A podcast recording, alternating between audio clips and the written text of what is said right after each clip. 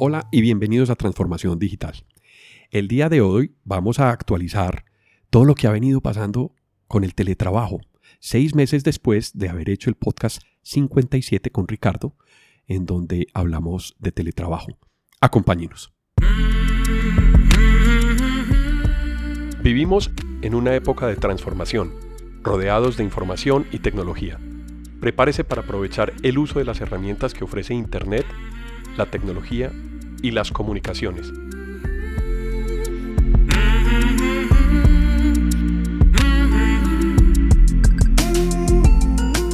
Conózcalas y aprenda cómo usarlas mejor. Bienvenidos.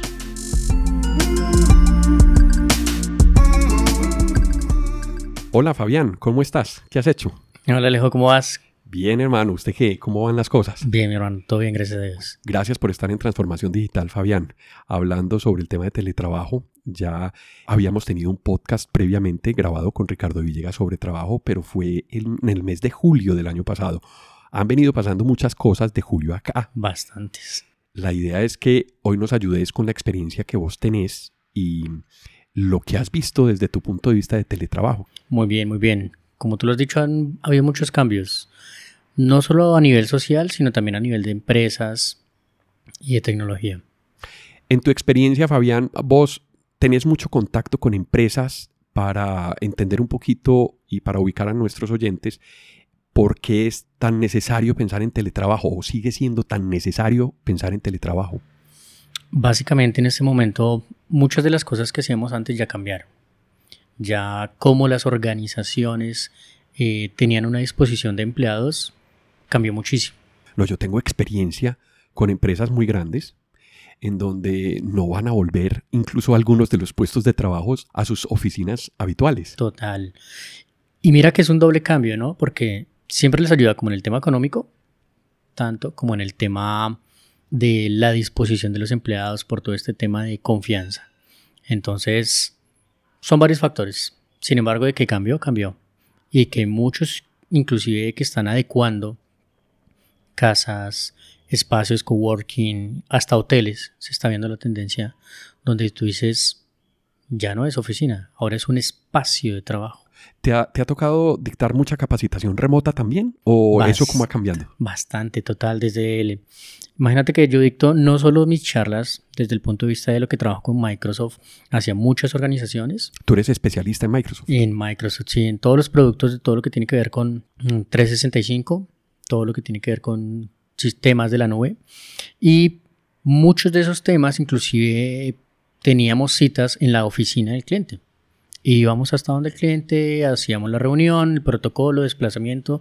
Ahora no, ahora todo es virtual. Ahora tu agenda tiene que tener un espacio entre cita y cita, toma aire y sigue la siguiente conferencia me imagino que se vuelve más pesado para dictar esas capacitaciones. O sea, se comprime el tiempo y al comprimirse el tiempo, entonces uno como profesor tiene más esfuerzo para dictar el tema. Sí, y, más porque no es lo mismo preparar una clase o una charla, la cual tú dictas a un público, haces una dinámica, una actividad. Virtual es un cambio total. Tienes que uno mantener tu público enganchado, atendiendo al tema y también ser muy dinámico.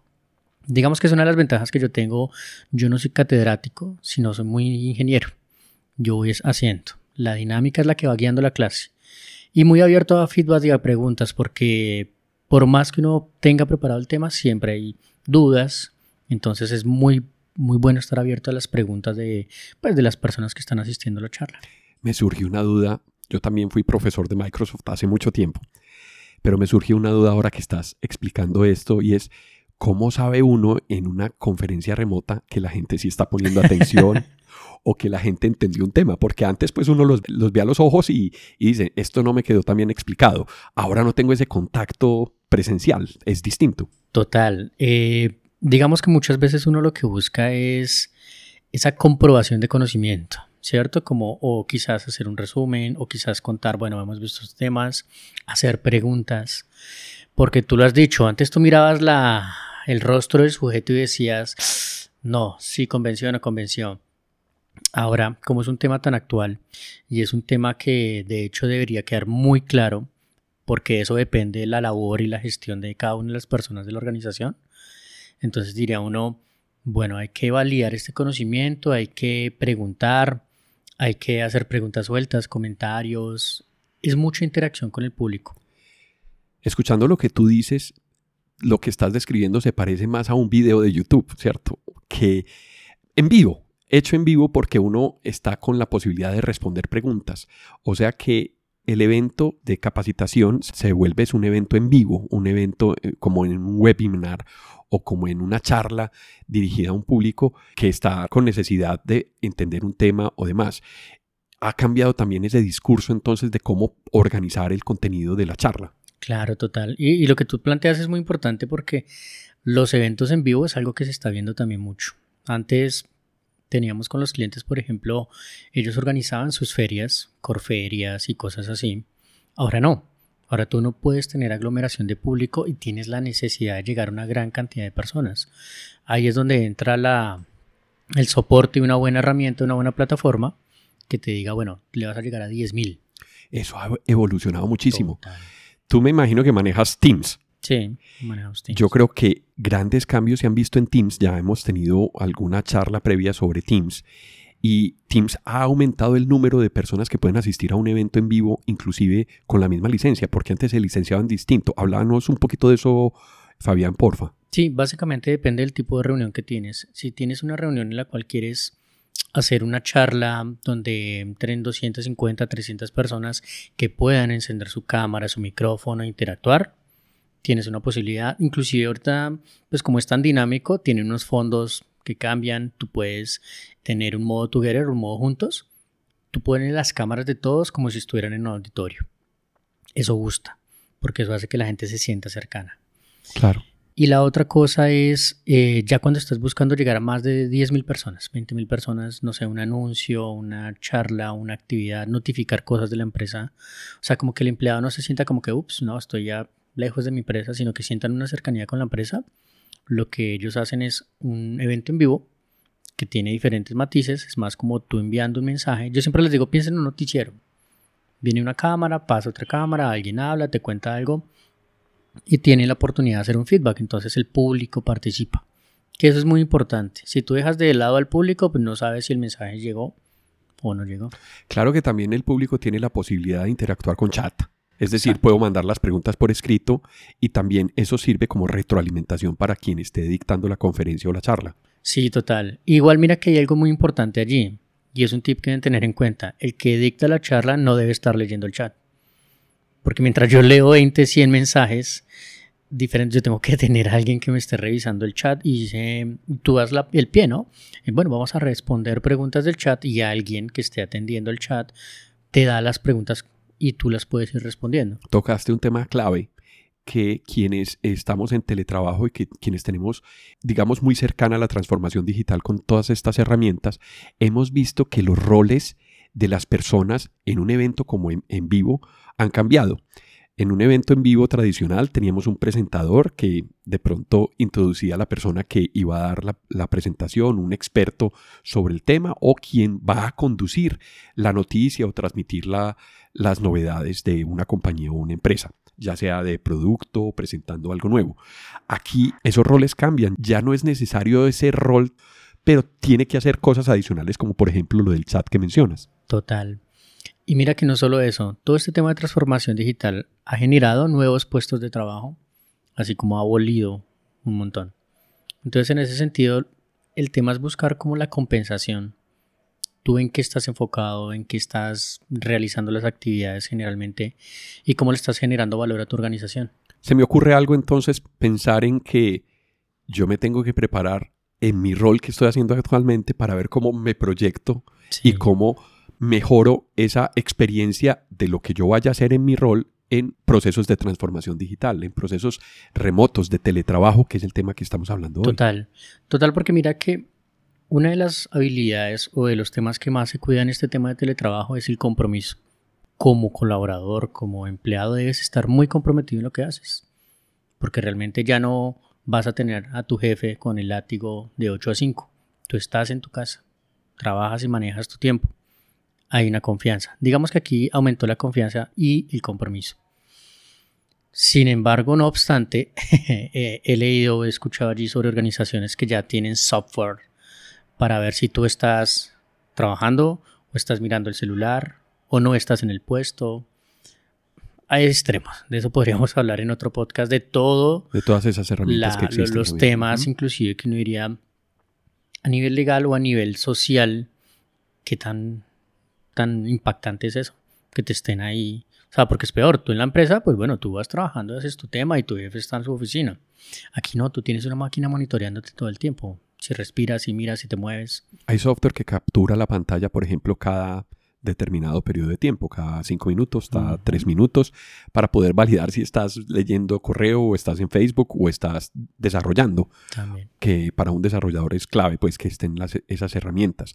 También existen, pero yo creo que esos temas de teletrabajo tendría que evaluarse, de por sí sí ayudan, pero son polisivas, mm. más enfocarse en resultados, en decir, bueno, hay que hacer este desarrollo o hay que hacer, hay que cumplir con esta tarea para tal fecha. Entonces, el trabajo en equipo y el trabajo en grupo y software que nos permita hacer ese tipo de actividades ayudan muchísimo para la planeación y la comunicación, que también ha cambiado la comunicación con ese tipo de herramientas. Antes nos comunicábamos con reuniones, las reuniones son para básicamente decir noticias, que era de lo que hablábamos ahorita. Y mira que es un, un esquema que ha cambiado, más que por el tema digital, por el tema de la optimización del tiempo, porque ahora estás y debes ser responsable de tu tiempo. Un tema paradójico es que se acabó la reunionitis, pero empezó mucho más el tema de reuniones puntuales, cortas, pero muy concisas sobre lo que queremos. ¿En qué sentido? Ya la reunión donde tú llegabas, te tomabas un tintico, hablábamos media hora y luego empezábamos la reunión, ya no es funcional porque estás usando un recurso, estás usando una tecnología y el tiempo es muy, debe ser muy comprometido con lo que estamos haciendo. Muy ajustado. Exacto. Entonces hoy en día las reuniones de sincronización y dentro de las metodologías que trabajamos en gerencia de proyectos y todo este tema de... Metodologías ágiles, por ejemplo. Una de las metodologías ágiles te plantea es ten reuniones efectivas de más máximo 15 minutos porque no hablamos de Scrum en un podcast siguiente, que es una de las metodologías que, más se utilizan y de pronto nos puedes ayudar con eso. Bueno, Fabián, nos podríamos quedar mucho tiempo hablando sobre estos cambios que nos ha traído el teletrabajo. Para que cerremos el tema, ¿cómo ves los empleadores o las personas que tienen a su cargo un equipo de trabajo?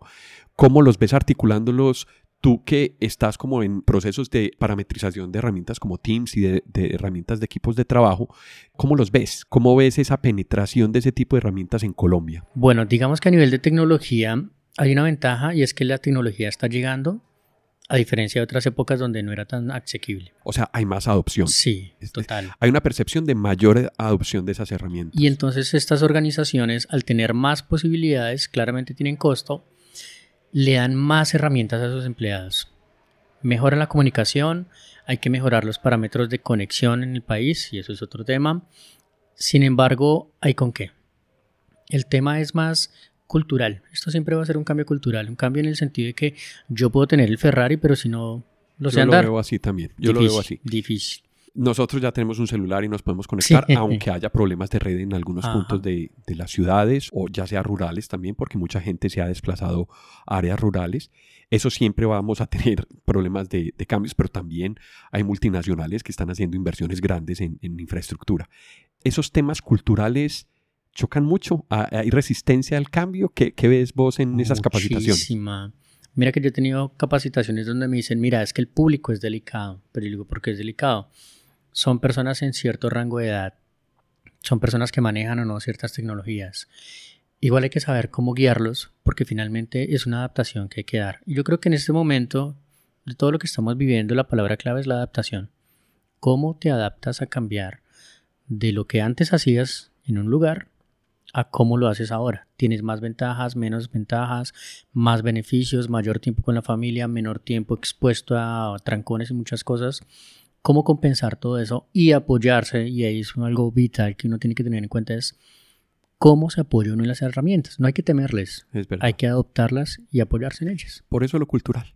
El, por eso se redondea en la parte cultural. Si uno tiene la intención de poder adoptar esas tecnologías, va a ser mucho más fácil.